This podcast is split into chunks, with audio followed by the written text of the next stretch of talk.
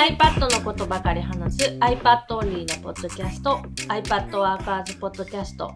今日はウィジェットの話をします毎年だいたい9月に iOS、iPadOS の新しいのが出て、新しい iPadOS だとウィジェットが自由に配置できる。iPhone みたいに自由に配置できるようになるんだよね。今度出る iPadOS15 っていうので、今はそのホーム画面の1画面目の左側に今日の表示っていうので、なんかウィジェットが配置できるエリアがこう限られてて、そこにどんどん追加していくと、こうスクロールする形でウィジェットが使えるっていうのなんだけど、去年の iOS14 で、ホーム画面のどこでも好きなところに、こうアプリのアイコンじゃなくて、アプリが提供しているウィジェットっていうのを、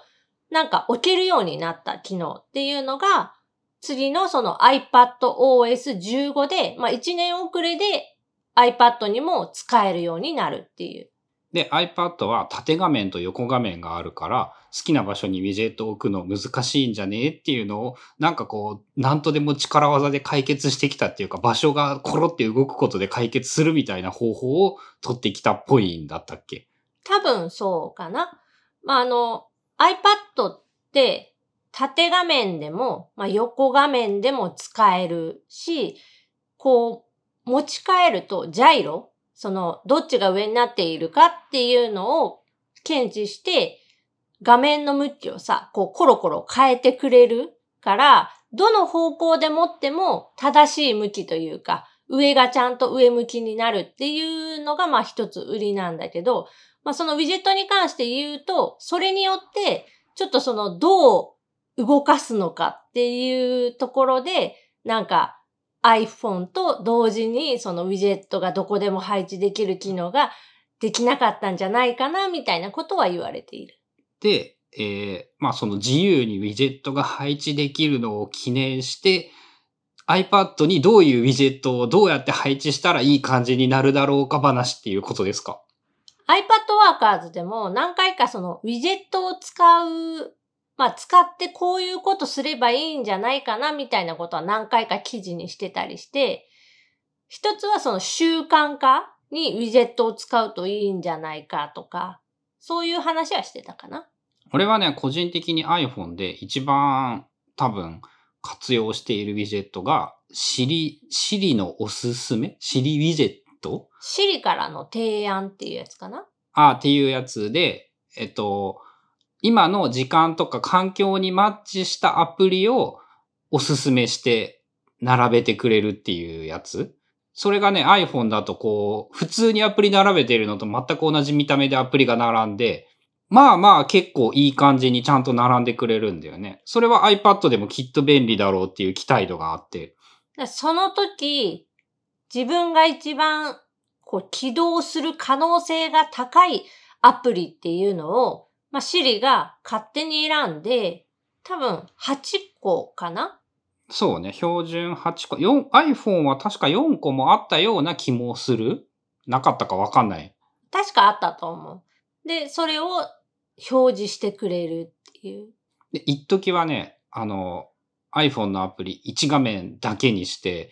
シリウィジェットを3つ全部並べておしまいみたいなことをやっていたんだけど、さすがにそれはちょっと不便で、2画面で CD ウィジェットプラスアルファぐらいなやり方をしているんだけど、iPad も多分 CD ウィジェットを何個か並べたら、1画面だけ運用が結構簡単に便利にできるんじゃないのかなって思ってる？でもそもそも、その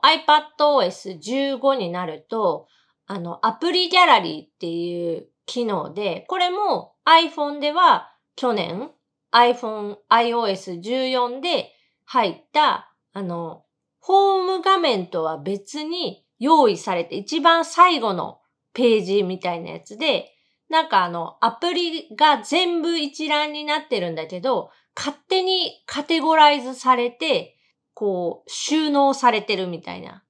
多分、春菜さんの iPad がめっちゃ綺麗になるんだよね。そう、今、自分の iPad が、まあ、基本的に見つけたアプリはすぐにまあ、インストールする、試す、みたいな感じで、どんどんどんどん入れていってるから、めちゃくちゃ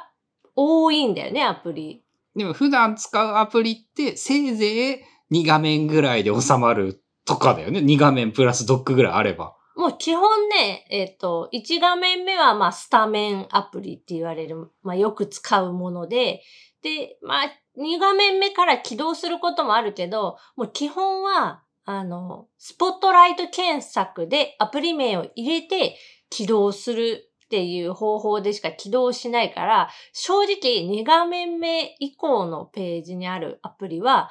どこにどのアプリが置いてあるか自分でも全く知らないというかわからない。まあそれを踏まえてアップルが多分結局そういう人が多いだろうから、そんでいいよね、スポットライトで探せばいいよねってなったから、その画面からは消して、そのアプリギャラリーでしか出さないができるようになったよね。正直なんかアプリをホーム画面から消してしまって、そのギャラリーからしか表示ができないとか、まあ検索からしか表示ができないとかってしてしまうと、こうさ、アプリ名を忘れて起動しないアプリ、まあ入れたことすら忘れているアプリとか結構多分多いんじゃないかなと思いつつ、なんかそれを消せる機能とかがあればもっといいかなって。その最近使ってないよみたいな。起動してないよみたいな。最近使ってないよはアップルはこっそり消しに行くぐらいの設定があるからさ、ないと思うんやけど、まあそれってあれやんな。設定アプリの中から使ってないアプリは、その消すみたいな。あの、容量を開けるアプリの本体のデータを消して、自分が作ったデータだけ残すような仕組みになっている？その、目的としては iPhone とか iPad のストレージを節約するための機能みたいな感じで、まあ、その起動をしていないアプリに関しては、アプリ本体をそのクラウドに上げちゃうっていうのかな？iPad とか iPhone の本体からは消してしまって、次にその起動しようとするときに、あのダウンロードを始めるっていうまあそういうやり方をすれば、その容量も開くからいいんじゃないっていう。まあ、さっきの話に戻すと、その Siri からの提案っていうので、えっと、iPad にも同じように Siri からの提案っていう、まあ、ウィジェットは存在していて、で、えっと、今だと、まあ、8個アプリが並ぶのが一番たくさん表示ができるもの。で、それをね、複数個置いてみたら、やっぱ全部違うアプリになった。1個のウィジェットに8個のアプリが表示されるんだけど、そのウィジェットを例えば2個3個追加すると全部違うアプリにはなった。それ俺が言ったやつやからな。そう、なんか iPad でもうできるのかなっていうのを試してみて、まあできたから、今度のその iPadOS15 では、そのウィジェットが、要は画面のどこでも好きなところに配置ができるようになるから、全面その Siri ウィジェットで埋め尽くすこととかも、まあできなくはないかな。ちょっと数が合うかどうかわかんないけど。あとね、シリウィジェットの何がいいってね、個別のアプリに、このアプリは Siri のおすすめに表示しないっていうのが設定できるんだよね。そのアプリを長押ししてあげると。それは Siri からの提案ウィジェットの中の中のアプリのアイコンを長押し、まあもしくは設定アプリからもいけるんだけど、そうするとね、あの、前にも春菜が言っていた、いわゆる習慣化系のことにもすごい便利で、えーゲームは提案には絶対に出さないようにして、ゲームはそのアプリの奥の方から手動で苦労して起動しないと立ち上がらない。ツイッターとかも Facebook とかも無意味に立ち上げたりしないように、Siri からの提案では表示させないようにして、その上で、最、あの、その時間帯とかその場所でよく使っているアプリを Siri から提案させるとすることで、多少、その習慣化に役立つっていうのかなっていうテクニックはある。まあ見えたらどうしてもこう触ってしまうというか起動してしまうから見えないようにするっていうのがまず一つ。まあ悪い習慣とかあんまり時間を使いたくないなって思っていることに関しては結構有効やね。で、あともう一個、それはウィジェットの話ではないんだけど、その習慣絡みの話で言うと、えっ、と、集中モードが次からできるようになる。フォーカスモードっていうのかな？うん。日本語だと集中モードだった。で、それを使えば、その、例えば夜の8時を過ぎてからしかゲームができないようにするとかはできるのではないかと、確か思っている。それも場所とか時間によって、こう iPhone に通知を出すものとか、アプリ自体を表示させるかさせないかみたいなのも結構細かく、まあ、設定ができるというか、例えば仕事モードの時は、えーその SNS 関連のアプリと、アプリとか、えっと、ゲームのアプリを非表示というか、ホーム画面から見せなくするっていうことも可能だし、まあ、寝るまでの時間、夜の、まあ、就寝に近い時間は、あんまりこう iPhone とか iPad を使わないように、なんかアプリを制限するとかもできる。で、確かね、家にいると集中モードを起動するようにするとかね、家から出たらなんとかモード、集中モードをオフにするとか、なんかそんな感じのこともできるから、まあ、ウィジェットではないんだけど、iPhone、iPad 含めて、そのあたりをうまく使うと、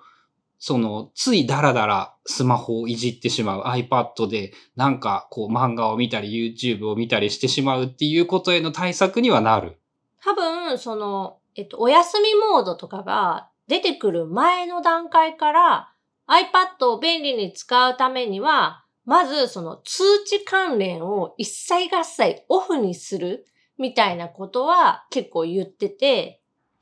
iPhone で、まあ、通知を受け取ることっていうのは必要な場合が多いんだけど、iPad で通知を受け取る必要性ってほとんどなくって、でもね、俺、春菜にメッセージを送ると、春菜さんの iPad からメッセージアプリ通知なるんやけどあ。だからメッセージだけはオンにしてる。あ、OK なのメッセージは。その子あ、そうか、ま供から、あ、俺、俺と春菜、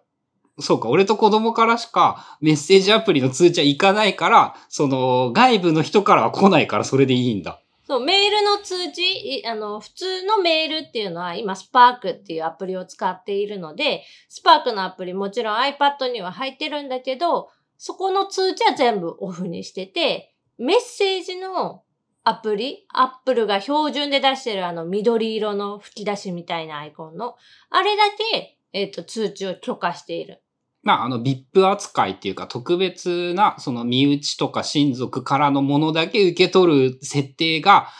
アプリで区別されているから、それでいいってことなのか。なんか仕事中は基本 Apple Watch も外して充電しているし、iPhone も別のとこでこう充電しているから、基本見えないところに置いてるのね、仕事中は。あ、じゃあむしろメッセージは、その、まあ、よっぽどないけど何かあった時に受け取れる方がいいからオンになってるんだ。そう。っていう意味でオンにはしてるけど、残りの通知に関してはもう一切合切、最初のそのインストールした時点で、えっと、通知を許可しますかで、いいえにしてオフにしてるし、もしそこで間違えてさ、通知をオンにしちゃったとしても、次に通知が来たタイミングで、えー設定アプリから全部通知はオフにしている。それはあれだね、現代的なさ、あの、前提にはなるんだけどさ、その iPhone で通知を受け取るから iPad は集中する道具にするっていう、その、謎の一歩進んだライフハックっていうか、本来そんな通知なんて全部ない方がいいのかもしれないんだけど、こう、上手に使い分ける、ツールを使い分けることで通知来なくさせるっていうのは良い方法やね。で、これが、その、集中モードが来ると、勝手にできるっていうか、自然にできるようになるはずなんだよね。まあだから夜になったら通知が来てもいいとかにしてしまえばいいってことだよね。で仕事中の日中は通知を全部オフにしておいて、で、えっ、と、まあ、プライベートのオフになった夕方以降は、普通に通知を受け取るみたいなことが、今までだったら、そんな時じ実質無理間。によって通知をオンとオフまあ分けるみ昼間をおたいな休みモードにするとかだよね。ぐらいしかできなかったのが、まあ、イメージとしてはそのお休みモードをもっとより細かく時間とかアプリの種類とか、そういうのを細かく設定ができるようになったのが、まあ、集中モードかなっていう感じ。全然ウィジェットじゃないけど、そうやって考えると集中モードは iPhone も含めて期待度は高いね。Mac とかでもできるってことやね、多分。全デバイスでできるので、Mac でも iPhone でも iPad でも全部でできるようになる。今、コントロールセンターって iPad の場合だったら右上、端からこう引っ張り出してくるやつとか、まあ iPhone だったら上から引っ張ってくる。iPhone も右上だね。右上なのか。左上が通知で、右上がコントロールセンター。その Face ID 採用のやつなら。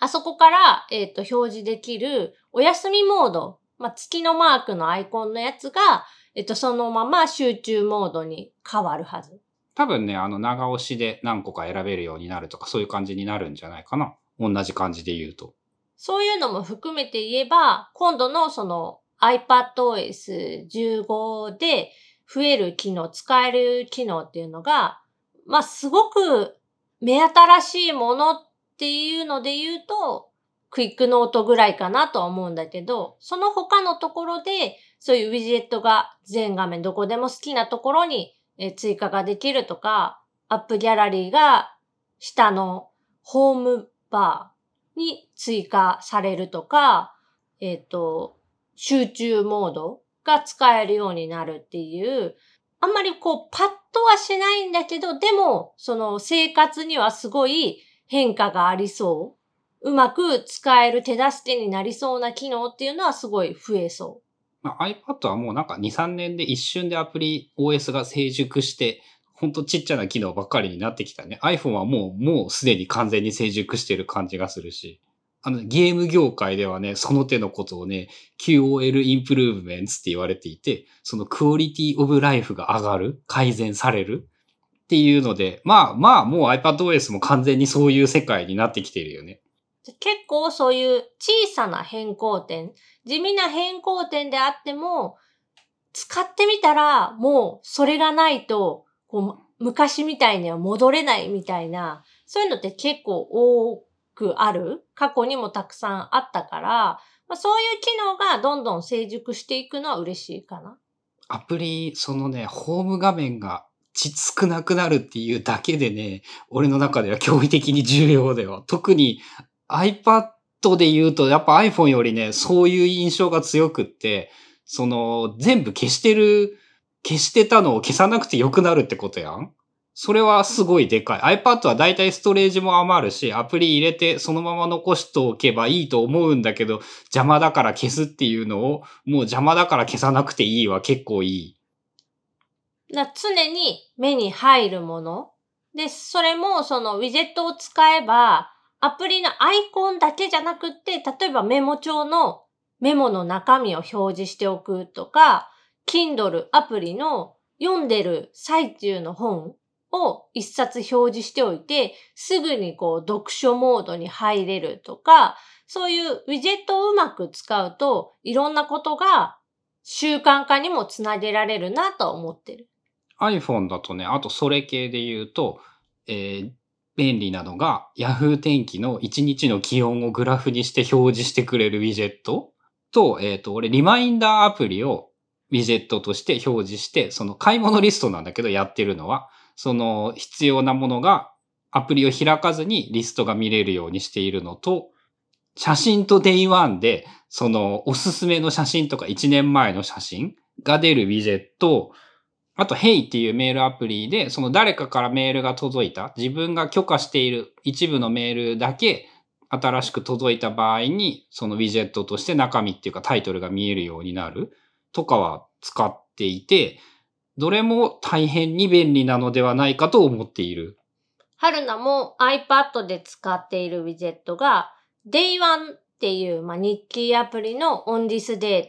過去のこの日っていう写真が表示されるウィジェットとショートカットアプリのウィジェット。ああ、それうまく使うとめっちゃいいやつだね。これはもう完全に、えっと、自分の仕事で使うからっていう意味なんだけど、例えば、えっと、iPad のアプリアイコンを取得するためのショートカットとか、えー、アプリの URL、あの、ダウンロードできるページの URL を取得するショートカットとか、あとは画像をこう変換する、えー、ショートカットとかをそのウィジェットに追加して、すぐに起動ができるというか、動かせるようにしてる。まあ、それが iPad で自由な場所に並べられるようになったら、便利になるかな。俺別に一番左だけで何も問題ない気がしているんだけど。春菜の場合はちょっと今数が多くって、スクロールしないとその画面に出てこないっていうのが、